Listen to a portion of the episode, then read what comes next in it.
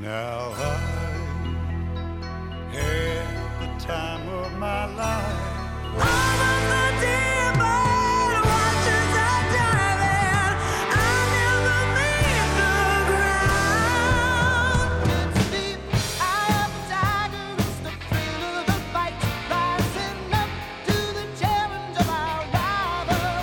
Musik und Film, das sind zwei Sachen, die einfach hervorragend zusammenpassen. Genau darum haben wir uns für die nächste Folge von Sound Story ein hohes Ziel gesetzt. Ein sehr hohes. Wir werden heute nämlich nichts Geringeres als die beste, aber auch schlechteste Kombination von diesen beiden Sachen suchen. Wir haben hier dafür die Sounds Academy zusammen trommelt, wo heute der beste Filmsong aller Zeiten ermittelt und der schlechteste. In dieser Sounds Academy dort drinnen sitzt Gisela Feutz. Come on, es gibt einen Grund, wieso das kein guter Song mit Flöten anfängt. Also Flöte ist echt der Tod. Der Gregi Sigrist. So, let it go, let it go. Ah, ah, Nein, für mich ist es ein No-Go. Und ich, der Luca Bruno. Sounds Story. Aber wie genau soll das gehen? Also wie ermittelt man den besten und schlechtesten Filmsong ever? Hm. Zuerst brauchen wir mal einen einigermaßen überschaubaren Rahmen. Und da trifft sich so hervorragend, dass an den Oscars beim wahrscheinlich wichtigsten Filmpreis der Welt jedes Jahr der beste Filmsong vom Jahr gewählt wird. Und zwar schon seit 1934. 88 Mal hat die Academy of Motion Pictures and Sciences, kurz AMPAS, bestehend aus rund 10.500 Leuten, die jedes Jahr die Oscar-Gewinnerinnen und Gewinner ermitteln. 88 Mal hat man seither den besten Filmsong vom Jahr gewählt. Und wenn man sich durch die 88 Gewinnersongs durchgibt, dann kommen die Bilder im Kopfkino also ziemlich schnell zusammen. Hey,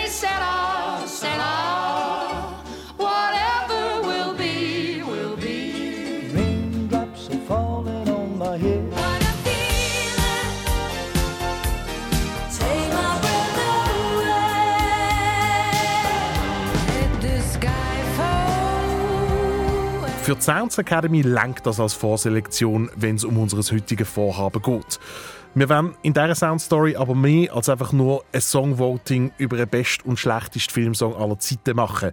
Wir wollen auch den ganzen Prozess, wie die richtige Academy ihre Gewinnersongs ermittelt, ein bisschen genauer beleuchten und wir hören von einem der wenigen Schweizer Mitglieder von der Oscar Academy, wie er denn vorgeht, wenn es darum geht, den besten Filmsong vom Jahr zu ermitteln. Natürlich immer, wenn ein James Bond Film rausgekommen ist, wie zum Beispiel ähm, Skyfall oder No Time to Die, habe ich natürlich oft für den Bond Film gestimmt, weil das ist für mich einfach Kinogeschichte. Schließlich wird ja schon das Wochenende in der Nacht von Sonntag auf Montag dann zum 89. Mal der beste Filmsong vom Jahr gewählt. Jetzt ist aber zuerst mal der Moment, um unsere Sounds Academy ein bisschen genauer kennenzulernen. Gisela, erinnerst du dich noch an die allerersten Kinobesuch? Ich erinnere mich sehr deutlich an meinen ersten Kinobesuch. 1992 war das. Im Scala Thun gibt es mittlerweile nicht mehr das Kino. Das war E.T. gewesen. und das war tatsächlich ein. Also am Anfang war es toll und so, aber dann kommt doch so die Szene, wo der plötzlich in diesem Strassengraben liegt und ganz bleich ist und das ist mega traurig und ich war so in diesem Film drin. Das hat mir wahrscheinlich nicht gegeben im Kino. Also wirklich Rotz und Wasser gekühlt und in einem Zeug drin war und mit dem E.T. nicht helfen kann. Und meine Mutter, ja, es war für sie auch ein bisschen schwierig. gewesen. Sie wollten eigentlich eine Freund machen, oder? Dann ist so ein heulender Golf da neben Du hast E E.T. 1992 gesehen. Ja, E.T. 1982 gesehen. Voilà, ich Habe wollte gerade sagen, weil ich 92. weiss im Fall haar genau, wenn der Film rausgekommen ist, weil, weißt du, das war mein erster Kinofilm. gewesen. Ich habe den Finger in Der Luft. Finger ist in der Luft, genau. Ist das wirklich wahr? Ja, E.T. ist mein, ich weiss noch genau, es hat geschneit an dem Tag und meine Schwester hat auf dem Heimweg nachher so E.T.-Spuren in Schnee gezeichnet und ich Ah. hatte so Schiss. Gehabt. Ich meine, ich bin in der 8. gesehen oder so. Ähm, man merkt, ich bin ähm, von einer anderen Generation. Mein erster Kinofilm ist, äh, so wie bei ganz vielen anderen aus meiner Generation auch, äh, eine Wiederveröffentlichung von einem Disney-Film gewesen. Und zwar äh, ist das, das Dschungelbuch. Habe ich im Kino Hollywood in der Steine in Basel gesehen. Und das haben wir gemeinsam, Gisela, auch das Kino, wo ich den Film gesehen habe, gibt es leider nicht mehr. Und zwar schon seit irgendwie 20 Jahren. Ein paar Jahre später ist bei mir dann der Lion King Soundtrack im Kinderzimmer auf und ab gelaufen. Zuerst mit einer Kassettenaufnahme, die ich von der Hitparade auf DRS3 gemacht habe.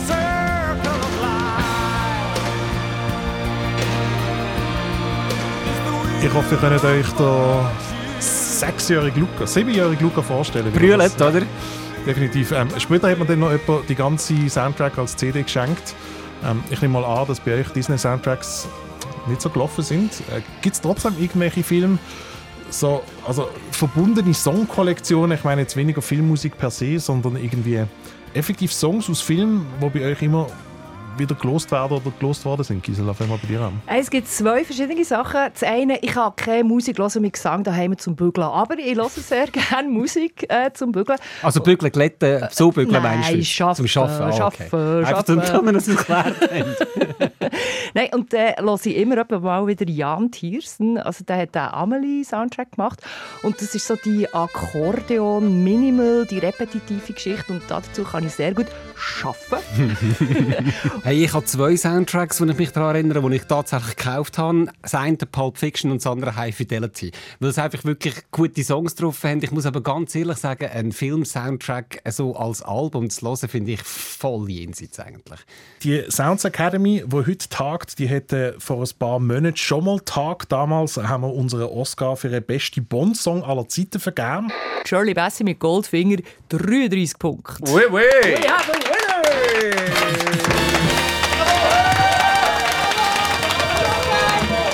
Goldfinger!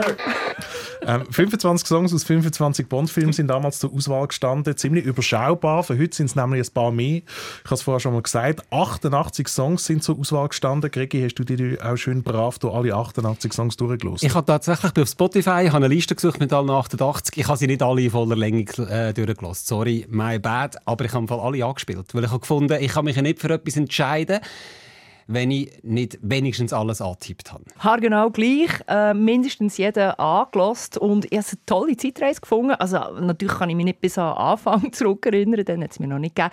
Aber so wie zu sehen, ah, 80er Jahre, nicht nur der ein Tanzfilm, sondern sogar drei Tanzfilme, die irgendwie oben aufgeschwungen sind. Oder dann natürlich die Disney-Dominanz. Also das habe ich so nicht abgespeichert, das habe ich recht erstaunlich gefunden. Das Disney-Zeug, ganz ehrlich, kö- könnt ihr das hören sonst? Ich meine, ja, Lion King, das sind grosse Songs, alles klar, das Dschungelbuch ist nochmal eine andere Geschichte. Aber äh, sorry, das funktioniert für mich nur mit Bild. Das ist irgendwie, ich, ich bekomme Pickel. Hast du nicht junge Kinder daheim? Die, das nonstop hören wollen, vom Rücksitz auf Autofahrten oder so? Hey, es sind zum Glück nicht einfach nur die Sachen. Also das Dschungelbuch würde ich aushalten, Lion King würde ich glaube auch noch aushalten. Aber es gibt dann schon so Sachen, wo ich finde, so Ariel, die Meerjungfrau, weiß jetzt nicht, ob ich müsste so. Sounds. Noch bevor der Gregi, die Gisela und ich jetzt aber die besten und schlechtesten Songs von der Oscar- und Filmgeschichte küren, schauen wir noch schnell aufs aktuelle Jahr. In der Nacht auf den Montag finden also zum nächsten Mal die Oscar-Verleihungen statt. Dort wird zum insgesamt 89. Mal dann der beste Filmsong vom Jahr ausgezeichnet. Ein Schnelldurchlauf durch die fünf Songs, die dieses Jahr nominiert sind. And the nominees are aus Black Panther, Wakanda Forever, Rihanna, Lift Me Up. Aus dem Film Everything, Everywhere, All at Once, Sunlux, Mitski und David Byrne mit This Is a Life.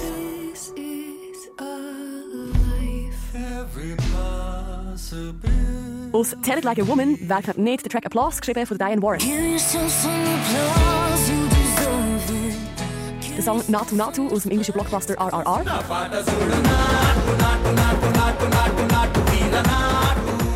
Und schließlich Lady Gaga mit Hold My Hand aus Top Gun Maverick. Gregi und Gisela, ähm, wenn ihr jetzt Mitglieder von der Oscar Academy wäret, für welchen Song würdet ihr eure Stimme geben? Hey, es ist einfach immer die Frage nach den Kriterien. Also weißt du, was schwingt schlussendlich mit beim Entscheiden? Und ich glaube, wenn ich so ein Oscar-Mitglied wäre, könnte ich wie nicht ausblenden, was so für gesellschaftliche Diskurse am Laufen sind. Und darum gibt es eigentlich nur wie zwei Songs, die ich wählen könnte. Das eine ist tatsächlich der Applaus, also von Tell It Like a Woman, was eigentlich ein extrem schöner Empowerment-Song ist für die Ladies. Leider ist es aber echt so eine total unsägliche Ballade nach Schema X, finde ich.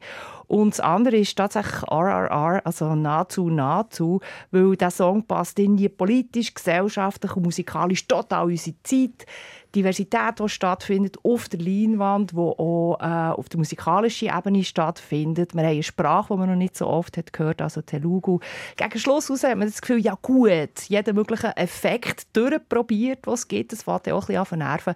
Aber nichtsdestotrotz finde ich das musikalisch viel tausendmal spannender als Rihanna und Lady Gaga und Co. Ja, ich glaube, äh, wir müssen glaub, nicht groß diskutieren, wer das, wer das gewinnt. Der Natu Natu, der, der, der Song, ich meine, der hat wie alles, er passt die Zeit, wie du gesagt hast. Ich glaube, das ist der Sieger. Ich gebe meine Stimme trotzdem im David Byrne und zwar einfach, weil, wenn der David Byrne vor der singen, bin ich einfach weg. Das ist einfach so. Top, meine Stimme geht nämlich auch an den Song von David Byrne und von der Mitski. Das heißt, wenn wir jetzt unsere ähm, zugegebenermaßen wir sind ein kleines Panel, aber wenn wir unsere Stimmen zusammenzählen können, ähm, heißt das, äh, die Sounds Academy darf an dieser Stelle zum ersten Mal sagen. And the Oscar goes to. Und da wird man dem Fall am David Byrne geben. Herzliche Gratulation.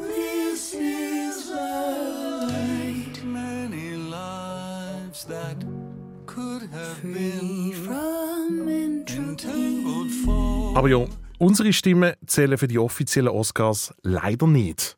Ganz im Gegensatz zu ihm. Da ist der Jean Demeron aus Los Angeles, ursprünglich aus Basel. Ich lebe und arbeite hier in Los Angeles, in Hollywood, bin Filmemacher und auch Member for the Academy of Motion Picture Arts and Sciences. Und Schweizerinnen und Schweizer, die sich als Mitglieder von dieser bald 100 Jahre alten Institution zählen dürfen, gibt es also nicht allzu viel. Eine offizielle Zahl habe ich nicht gefunden, aber unter diesen knapp 10'500 sind noch gerade etwa 25 Schweizer Filmemachende, die wie der Jean Demeron Teil von der Oscar Academy sind. Wie wird man denn überhaupt Mitglied von dieser Organisation? Das ist auf Einladung nur. Die Academy besteht aus 17 Branches und man muss von zwei Members vorgeschlagen werden. Also ich kann mir jetzt zum Beispiel nicht selber vorschlagen, sondern man zwei Members aus der Branch und mit Branch meine ich, also wir haben eine Regie-Branch, wir haben eine Produzenten-Branch. Und über die Branches reden wir drum, weil sie auch die sind, die bei den Oscars die Nominierten in ihren jeweiligen Kategorien festlegen. Als Mitglied von der Branch von der Kurz- und Animationsfilmer inne hat Jean Demeron also nichts zu melden, wenn es um die Nominierten in der Kategorie Beste Filmsong geht. Wir dann eigentlich in unserem, sagen wir mal, Spezialgebiet die Nominierten eruieren. Die Regisseure tun ihre fünf Regisseure nominieren. Die Schauspieler ihre fünf Best Actor und Best Actress nominieren. Eigentlich die Idee dahinter ist, dass jetzt die Leute, die in ihrem Gebiet Profession, also Professionalität dort haben, die können eigentlich am besten urteilen. Der Jean kommt erst dann zum Zug, wenn es darum geht, aus den fünf Nominierten in jeder Kategorie der effektive Gewinner oder Gewinnerin zu wählen. Das heißt natürlich auch, dass es immer mal wieder vorkommt, dass der eigene Favorit von den Expertinnen und Experten gar nicht erst nominiert worden ist. Ja, wir werden dann vor Tatsachen gestellt, dass es halt in gewissen Jahren halt vorkommt, wo halt jetzt jemand zum Beispiel nicht nominiert ist, aber trotzdem habe ich eigentlich großes Vertrauen. Natürlich kommt oft auch natürlich, wie viel man, sagen wir, Kampagnen macht und ich glaube, also schlussendlich muss man das einfach akzeptieren, dass halt das im Sinn von der Demokratie halt das mit den meisten Stimmen ausgewählt wird. Und das ist etwas, was bei der Musikbranche eben immer mal wieder vorkommt. Da werden Songs aus Filmen nominiert, wo selbst Leute, die durchs Jahr durch hunderte von Filmen schauen, noch nie etwas davon gehört haben. Das beste Beispiel aus diesem Jahr, der Song Applause aus dem Film Tell It Like a Woman. Auf der internationalen Filmplattform IMDb gehen weniger als 300 Leute an, dass sie den Film überhaupt gesehen haben. Wie kann so etwas also passieren? Wie kann ausgerechnet so ein Filmsong für einen Oscar nominiert werden? Das ist mir auch oft aufgefallen. Es gibt natürlich, sagen wir mal, wieder von den fünf Nominierten gibt es wirklich wahrscheinlich zwei Songs, also die kennt man und das sind auch Filme, die wirklich im Rennen sind. Und das geht mir dann auch so, Luca, dass ich wirklich einen Song sehe, wo ich zum Beispiel ehrlich gesagt den Film dazu nicht gesehen habe. Ich glaube, das kommt doch auch dazu, dass halt in der individuellen Branches, dass da natürlich viel auch durch die persönlichen Connections passiert. Das erklärt schon mehr, weil der Song, der ist nämlich von der Diane Warren geschrieben worden, ein äußerst beliebtes Mitglied von der Academy. Das hier ist ihre 14. Oscar-Nominierung für einen Filmsong. Gewonnen hat sie aber noch nie. Sie ist natürlich extrem beliebt in der Branch oder in der Music Branch und sie ist natürlich sehr gut vernetzt. Ich glaube, es geht doch mal auch um die persönlichen Connections, die jemand hat in der Branch. Also eine gute Kampagne verknüpft sie, vernetzt sie, an Events gehen und wirklich den Song auch pushen. Ein guter Song ist das eine, dass es zu einer Oscar-Nominierung kann kommen aber es steckt dann auch immer noch ganz viel andere Arbeit dahinter, sagt Jean Demeron. Also ich glaube, das ist so eine Repetition, wo man halt dann immer wieder muss, die Academy Members erinnern, hey, mein Song oder mein Film ist im Rennen. Das heißt oft halt eine starke Kampagne kann dann halt doch recht viel bewirken. Natürlich muss die Arbeit dann dazu noch stimmen und ich denke auch Kunst ist natürlich im, in the eye of the beholder, ist Geschmackssache, wenn man so nennt. Aber ich denke, vor allem in der Songsparte, wo sehr so eine tight, also sehr vernetzte Gruppe ist, kann halt doch der persönliche Bezug zu jemandem kann sehr viel ausmachen. Gerade vorher hat die Sounds Academy über die aktuellen Nominierten geurteilt. Jetzt wollen wir natürlich auch noch vom Jean Domeron wissen, wie er denn vorgeht, sobald es darum geht, der beste Filmsong vom Jahr zu wählen. Ich tue den Film halt doch oft mit dem Song assoziieren. Also ich habe zum Beispiel in den letzten Jahren natürlich immer, wenn ein James Bond Film rausgekommen ist, wie zum Beispiel ähm, Skyfall oder No Time to Die, habe ich natürlich oft für den Bond Film gestimmt, weil das ist für mich einfach Kinogeschichte, dass, dass dort Emotionen erwecken. Also in dem Sinn für mich ein guter Song, der tut mir natürlich rhythmisch, aber auch etwas über den Film aussagen und natürlich tun wir auch oft natürlich mit unseren Emotionen stimmen. Ich tue es eigentlich, den Song wirklich als filmische Umsetzung im Film, tue ich dann oft auch honorieren. Für wer der Jean dieses Jahr abstimmen wird, das hätte man noch nicht können sagen. Das ist natürlich noch streng geheim. Drum zurück zu der Sounds Academy. Gisela, Gregi, was ist so euer Eindruck als ihr euch durch die aktuellen Nominierten durchgelost habt? Ich habe nämlich gefunden, auch wenn unser Gewinner ein schöner Song ist, ein riesen Burner ist unter diesen fünf Nominierten irgendwie nicht dabei gewesen. Also ich glaube, wenn man auf die Straße rausgeht und die Leute fragen würde, ob sie kurz den Titelsong von Top Gun Maverick summen könnten, und das ist immerhin ein Film, der in der Schweiz über 600'000 Eintritte hat können verbuchen Ich glaube, da kam nicht viel zurück. Geht mir genau gleich und ich weiß nicht genau, an was das es liegt. Also irgendwie haben die früheren Oscar-Songs so wie mehr bleiben hängen oder sind präsenter gewesen. Ich weiß nicht, ob sie sind präsenter waren im Film, ob sie mehr sind abgefeiert wurden. Ich weiß nicht, was der Grund ist. Aber ich hätte erkennen können singen vorher tatsächlich nicht. Ist nicht da wieder so eine Zugänglichkeit? Dass irgendwie, früher hast du müssen dich kümmern darum, um zu dem Song zu kommen, bist vielleicht aus dem Kino rausgelaufen, hast vielleicht keine Musik dabei gehabt. Einfach, dass, dass, ja, dass einfach wirklich wieder alles um ist. Ich habe ich hab das Gefühl, es ist äh, auch da wieder schnelllebiger. Auch ja, ich weiß, Oscars gibt es nur ein, einmal im Jahr. Trotzdem habe ich, habe ich das Gefühl, es hat schon auch mit dem zu tun. Also mit der Wertschätzung von dem ganzen Teil. Und jetzt wissen wir auch, wieso die meisten Songs, die wir für unser Filmsong-Battle ausgewählt haben, alle schon ein paar Jahre oder mehr auf dem Buckel haben. Sounds. So, und jetzt, liebe Film- und Musikfans, jetzt geht es ums Eingemachte. Gisela Völz, der Gregi Sigrist und ich, eure Sounds Academy. Wir gehen in den nächsten Minuten gerade zwei Oscars raus. Zuerst einen für den schlechtesten Filmsong und gerade im Anschluss dann für den besten. Gut, korrekterweise müsste man sagen, dass der Song, der mal als schlechteste aussuchen, Sounds Himbeere bekommt, benannt nach diesen Razzies, nach der goldenen Himbeere, mit denen jeweils in der Nacht vor den Oscars das absolut schlechteste aus dem abgelaufenen Filmjahr prämiert wird. Wir haben uns hier alle Songs durchgelost, die in der Geschichte der Oscars zum besten Filmsong gekürt worden sind. Zur Erinnerung, das sind 88 Stück. Und dann haben wir jeweils individuell alle je zwei Songs nominiert. Der für uns beste Filmsong ever und auch eine Nomination für einen schlechtesten Filmsong haben wir vergeben. Das heißt, es stehen jetzt also mal drei Songs zur Auswahl. Jeder von uns hat einen gewählt und die anderen beiden, die bewerten den Songvorschlag jetzt. Und zwar in zwei Kategorien, in denen wir jeweils zwischen 0 und 10 Punkte vergeben. Die Kategorien, die sind A, wie gut ist der Song? Relativ simpel. Und B, wie cinematisch ist der Song? Also, fängt schon bei den ersten Tönen vom Song gerade das Kopfkino an rattern oder gibt es einen Instant-Filmriss? Der Gregi macht der Anfang die nominierte Song für den schlechtesten Filmsong aller Zeiten. Ich behaupte mal, eine relativ kontroverse Wahl. Let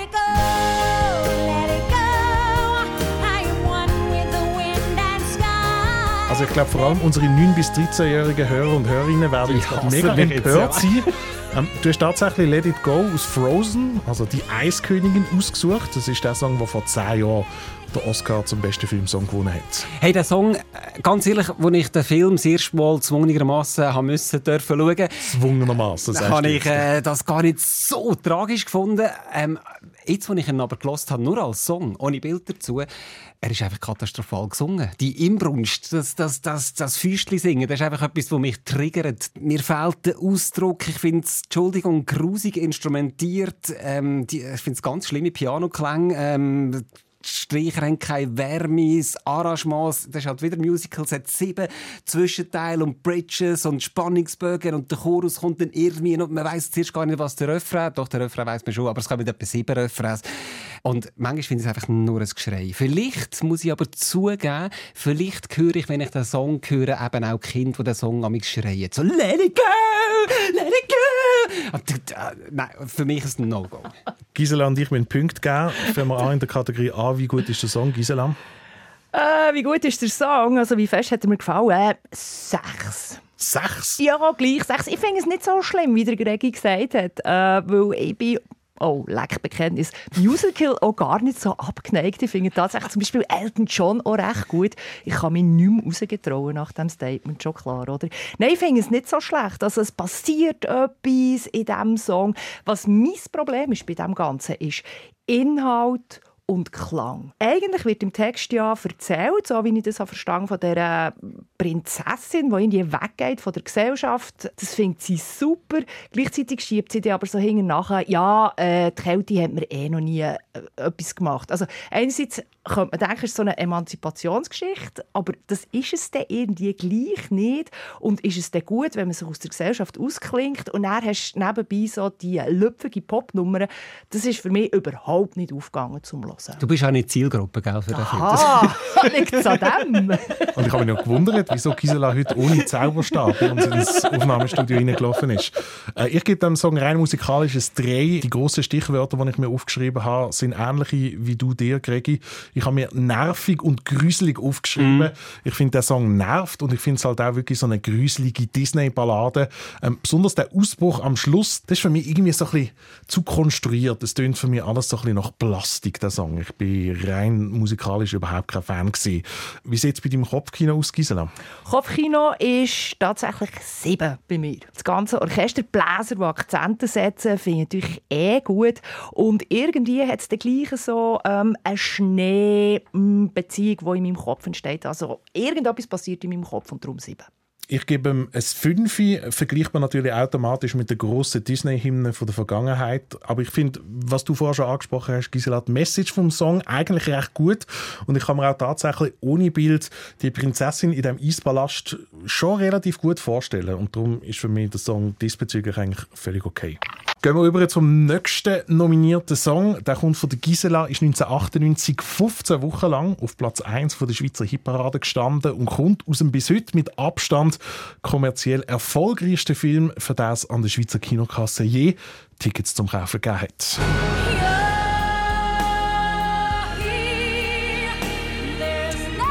Gisela, deine Nomination für den schlechtesten Filmsong ever. Du verziehst ja schon dein Gesicht. Céline Dion, My Heart Will Go On. Unsäglich, oder? Wirklich absolut unsäglich. Ich muss dazu sagen, ich habe den Film nie gesehen. Es hat mich nie gereizt, weil man weiss ja, was passiert. Schiff sauft ab. Logischerweise ist am Schluss irgendjemand tot von diesem Liebespärchen. Und ich finde, genauso absehbar wie der Film ist, ist eben auch der Song. Also, das Überraschendste ist eigentlich noch der Anfang. Aber hey, come on, es gibt einen Grund, wieso das kein guter Song mit Flöten anfängt. Also, Flöte ist echt der Tod. Und dann kommt die Céline Dion, die auch so fährt, auf Hauch zittern, also in so ein Vibrato hauchen, finde ich ganz unsäglich. Und dann wird Schicht um Schicht um Schicht oben drauf gepackt, bricht es nochmal zusammen, oh Wunder, und dann bam, alle Bombastregler auf.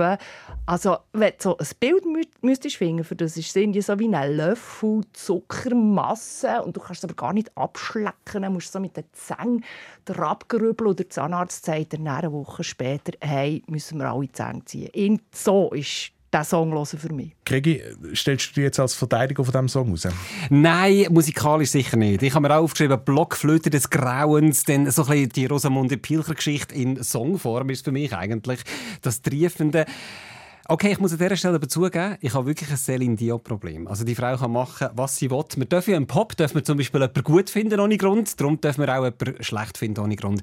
Und das ist jetzt wirklich nicht mein Fall. Fun Fact an dieser Stelle, Titanic ist einer der wirklich wenigen Filme, gewesen, wo ich mehrmals im Kino bin schauen. Ich habe gewusst, dass das Schiff absauft, aber ich bin trotzdem noch mal reingegangen. Und warum? Hey, mich hat das damals, ich meine, heute, wenn du den Film siehst, ist es ja lächerlich, aber damals habe ich einfach das uh, hure krass gefunden, wie die Leute dann so runterfallen, ähm, wo das Schiff sich so aufstellt und so. Ich habe es einfach faszinierend gefunden zum Schauen.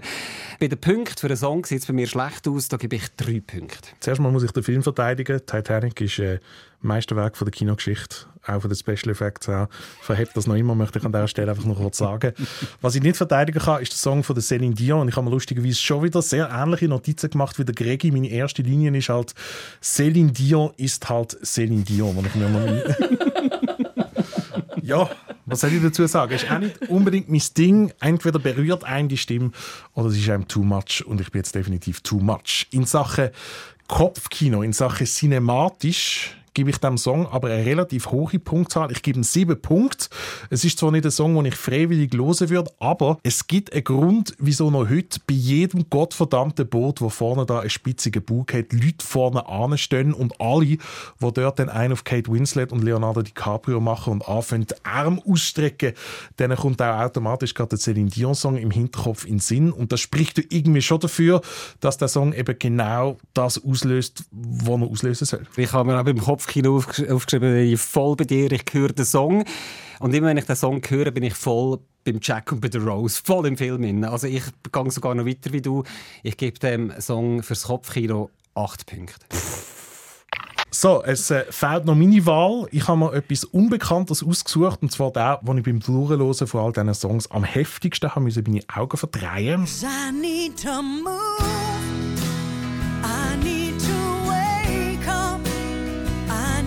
Das ist der Gewinnersong aus dem Jahr 2006, heißt I Need to Wake Up und kommt von der amerikanischen Musikerin Melissa Etheridge. Ähm, sie hat den Song für einen Doc-Film An Inconvenient Truth geschrieben. Das ist die Doku, die vom ehemaligen amerikanischen Vizepräsident Al Gore produziert worden ist und damals wollte auf den Klimawandel aufmerksam machen. Und ich möchte jetzt schnell vier Gründe liefern, wieso ich den Song als der schlechteste ever nominieren möchte. Erstens, es ist eine mega langweilige, gefühlsduselige Ballade, komplett zum Vergessen. Ich finde, I Need to Wake Up, eine ultra lame Metapher. Hey, wachet auf, was da passiert. Klar ist es ein wichtiges Thema, aber come on, das ist eben der erste Satz, der ihr eingefallen ist. Drittens, ich hasse es wirklich, wie sie mit drin irgendwie sehr wenig überzeugend auch noch plötzlich anfängt, den Filmtitel einzuflechten. to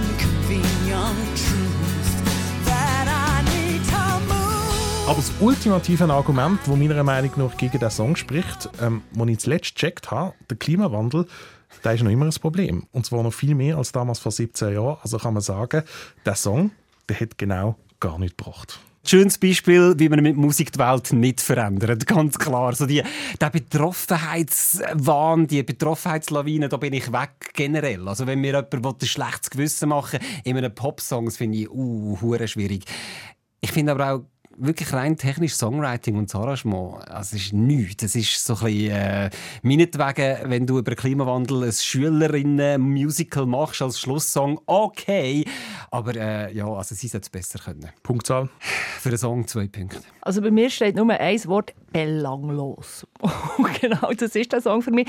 Und ich habe einfach hier wieder so den Musikklang, Inhalt, ich habe wieder so eine Schere in meinem Kopf, die nicht aufgeht. Oder einerseits will man die Leute aufrütteln, aber dann macht man so eine belanglose irgendwie Ballade. Also da, das motiviert mich nicht, um mich irgendwo herzukleben.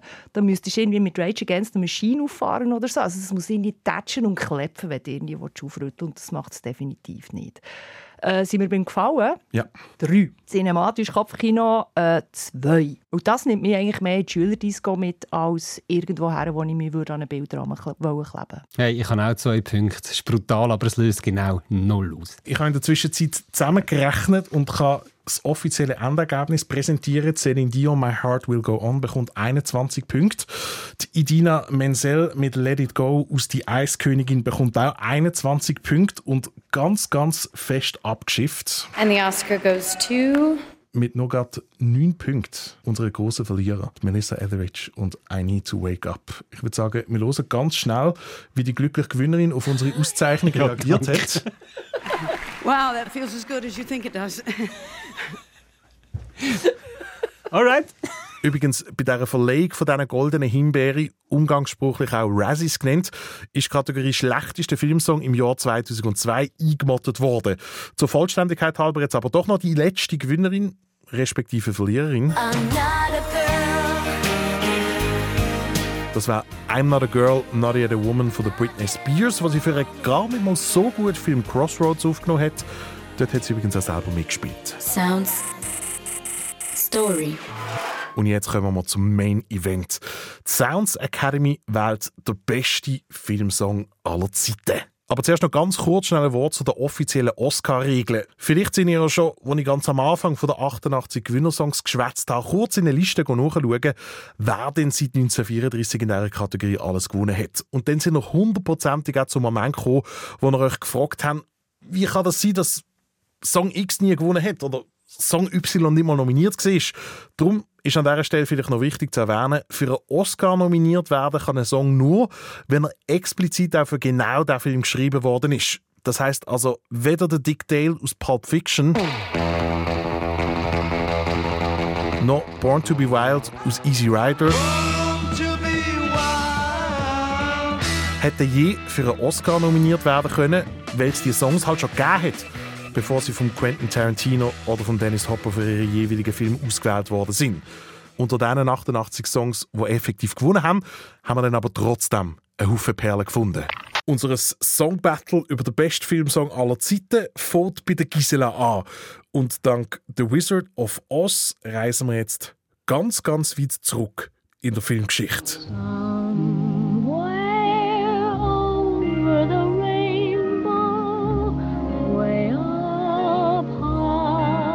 Somewhere Over the Rainbow. Gisela, was für eine Wahl. Was für ein Song, oder? Also ich finde halt, auch hier kann man wieder Filminhalt nicht trennen von der Musik. Und ich meine, es ist doch einfach herzberührend, wie das Mädchen unterwegs ist mit dieser Loser-Truppe. Und ich glaube, das berührt uns doch alle irgendwo, weil wir wären alle ab und zu gerne mal ein bisschen schlauer oder mutiger. Und ich finde, dass der Song das perfekt aufgreift. Also «Somewhere over the Rainbow». In den ersten vier Worten ist eigentlich alles drin. Also die Sehnsucht nach einem Land, wo weit weg ist und wo alles ein bisschen besser ist. Und die Musik spiegelt das. Also du hast ganz am Anfang den Oktavsprung. In zwei Tönen nimmt es eigentlich genau auf über einen Regenbogen. Und dann das Kerli, das ist etwas, wenn du das mal gehört hast, das lässt dich den ganzen Tag nicht mehr los. Und das ist aber nicht einer der mühsamen Ohrwürmer, die du mit rumträgst, sondern ein schöner, der einem so beschwingt durch den Tag gehen Und ich meine, 1939 x-mal gecovert worden von grossen Popgrössinnen. Und es gibt einen Grund für das, dass wir diesen Song heute noch kennen. Ja, ich meine, legendär, ein grosser Song, keine Diskussion, kann man gar nichts sagen. Es gibt etwas, was mich verwirrt bei diesem Song. Judy Garland war dort 17 gewesen, und die Stimme, finde ich, tönt immer so ein bisschen erwachsener und es gibt so etwas Komisches auf der Bildebene und Tonebene, etwas, was mich einfach irritiert. Weißt du, damals, wo die Lebenserwartung noch 19 Jahre alt war, ist schon erwachsen. Ja, stimmt. Ja, okay, alles klar. Du schon aufs Ende zugegangen. Ich muss aber auch da sagen, «The Wizard of Oz» habe ich nie gesehen und zwar nicht, weil ich keine Zeit hatte. Ich halte den Film nicht aus, ich halte die Figuren nicht aus. Das ist ist so, ich habe keinen Zugang zu dem. Wie viele Punkte gibst du? Ähm, für den Song sieben Punkte. Ich habe auch sieben Punkte ausgewählt für diesen Song. Mir ist er ein bisschen zu herzig, zu naiv, rein nur auf der Song-Ebene. Ich habe mir dann auch überlegt, und ich weiß, das ist überhaupt nicht die Schuld von dem Song oder von der Judy Garland selber, du hast es vorher schon angesprochen, die vielen Covers, die es von diesem Track gibt. Und ich glaube, es ist mir besonders das ganz grässliche Ukulele-Cover, das vor ein paar Jahren, vor ein paar Jahrzehnten vielleicht mal rausgekommen ist, wo ich wirklich so unsäglich finde, dass es mir der Song glaub, auf Dauer irgendwie ein versaut hat. Vor allem, weil den alle so gut finden. Das ist ja so schlimm. Der wird so, oh, hast du das gehört? Und findest du, ja. Okay. Kopfkinomässig hingegen gebe ich die volle Punktzahl ein 10. Ich meine, yes. das ist halt einer von diesen Songs von der Filmgeschichte, die Sehnsucht, die da durchdruckt, die wird einem, glaube ich, auch sofort klar und bewusst, wenn man den Film nicht kennt und nie schauen wird. Also ich glaube, das kommt wunderbar über und auch wenn er eingesetzt wird im Film selber. Also besser kann man es eigentlich nicht machen. Hey, es ist ein bisschen brutal. Ich gehe nicht so hoch, weil bei mir einfach dort nicht so viel funktioniert. Ich bin bei 5 Punkten. Buh! Komm, wir nehmen das mal meinen als Zweiten.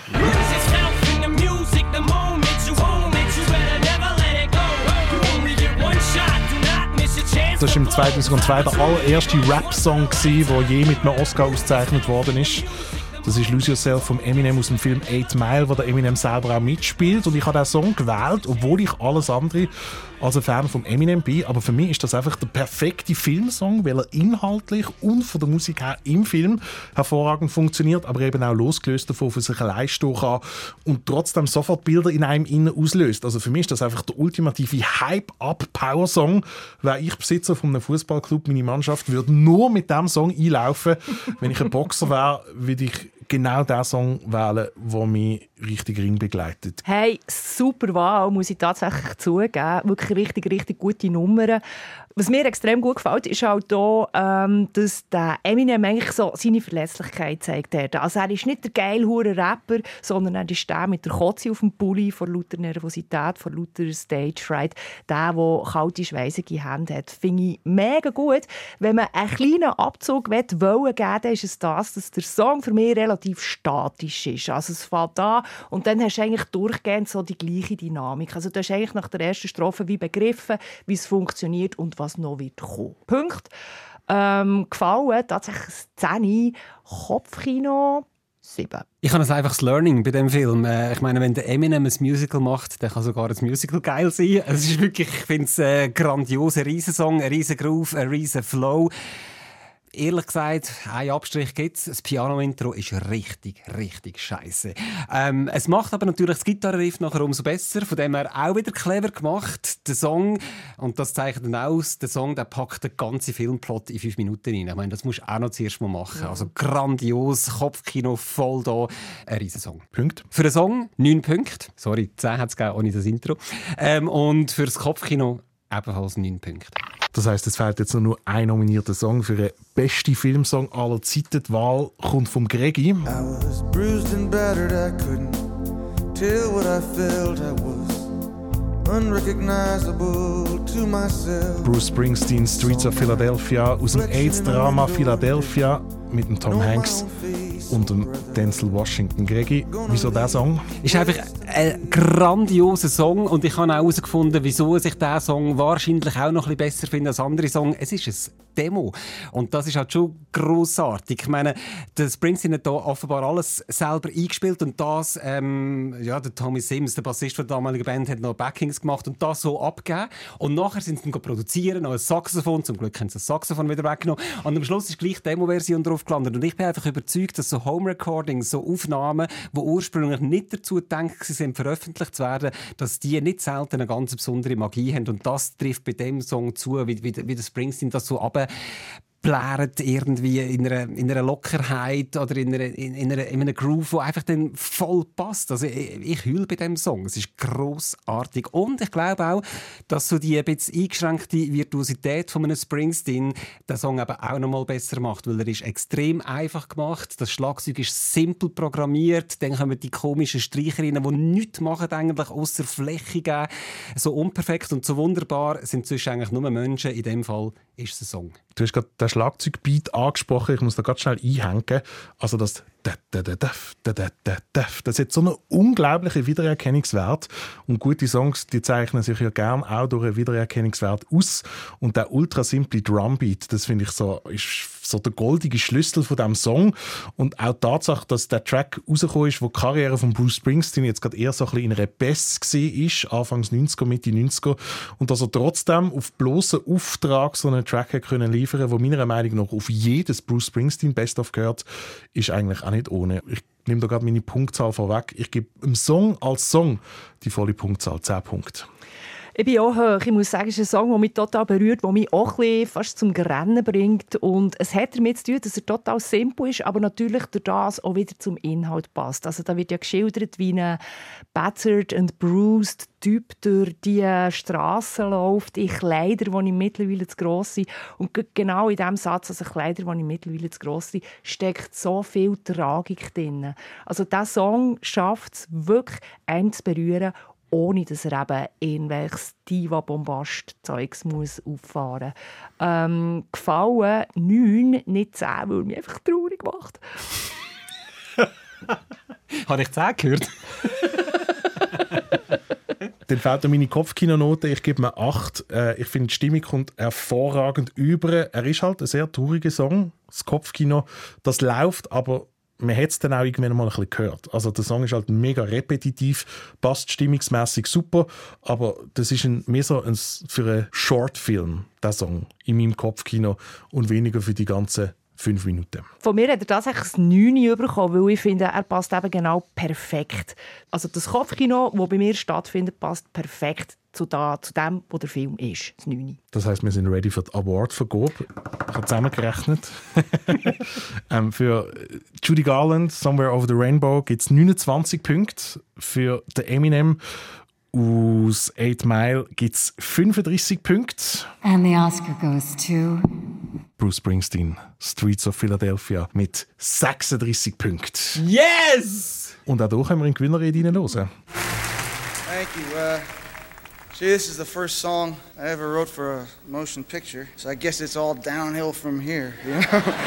fantastische ähm, äh, Dankesrede für Bruce Springsteen, der sagt, das ist ähm, das allererste Mal, wo er einen Song für einen Film geschrieben hat und hat gerade den Oscar dafür bekommen. Also kann es eigentlich nur noch abwärts gehen. Was meinst du, hat der richtige Song gewonnen, Gisela? Nein, natürlich nicht. Das müssen wir nicht diskutieren, oder? Gregi, ähm, ich nehme an, du bist mit dem Gewinner sehr zufrieden. Hey, ich finde es super. Ich habe es nicht gedacht. Ich habe wirklich gedacht, dass der Eminem am Schluss das Rennen macht. Weil ich habe, der ist bei mir auch der Top 3 gesehen. Ähm, ist es auch bei der Gisela mega gut angekommen. Ich habe gedacht, ja, der, der, der macht es. Sounds. Story. Bevor ihr uns Tränen jetzt lebenslang den Zutritt zu sämtlichen Kinos verbieten wollt, weil wir die falsche Wahl getroffen haben, meldet euch mit eurem liebsten Filmsong aller Zeiten auf den sozialen Medien oder via sounds.rsrf.ch. Übrigens, von den bisherigen 88 Gewinnersongs sind ganze 85 auf Englisch gesungen worden. Nur dreimal hat der Song mit nicht englischem Text den Oscar können gewinnen aber glaubt man den Wettbüros ist die Chance recht groß, dass das Wochenende tatsächlich zum insgesamt vierten Mal ein nicht englischer Song gewinnt. Favorit ist nämlich Natu Natu aus dem indischen Film RRR. Das sieht auch das Academy-Mitglied Jean Demeron so. Ja, der Film hat eine spannende Geschichte, also als Ganzes. Ähm, das ist ja nicht der Official Selection von Indien. Also jedes Land tut ja eigentlich seine Nominierten ins Rennen schicken. Aber trotzdem hat RRR hat extrem viele Fans und Bewunderer in der Academy. Also das heißt, da haben die Filmemacher von RRR haben ihre eigene Kampagne gestemmt und dadurch halt recht viele Fans innerhalb von der Academy gewonnen. Also auch der Steven Spielberg hat mit dem Regisseur gesprochen. Also der Film ist sehr gut angekommen und dann haben sie natürlich den, den Song gehabt und ich glaube, das ist eben neben, würde ich sagen, neben den Popstars ist natürlich der RRR ist, ich würde sagen, das ist eigentlich wahrscheinlich der Favorit. Und ich glaube übrigens auch, dass es genau der Song sein wird, der am Wochenende den Oscar gewinnen wird. Das war eine Soundstory von Luca Bruno und wenn ihr den Podcast erst nach den Oscars hört, dann wisst ihr jetzt, wie richtig oder wie falsch wir mit unserem Tipp gelegen sind. Sounds. Story. Abonniert den Podcast auf srf3.ch oder überall, wo es Podcasts gibt.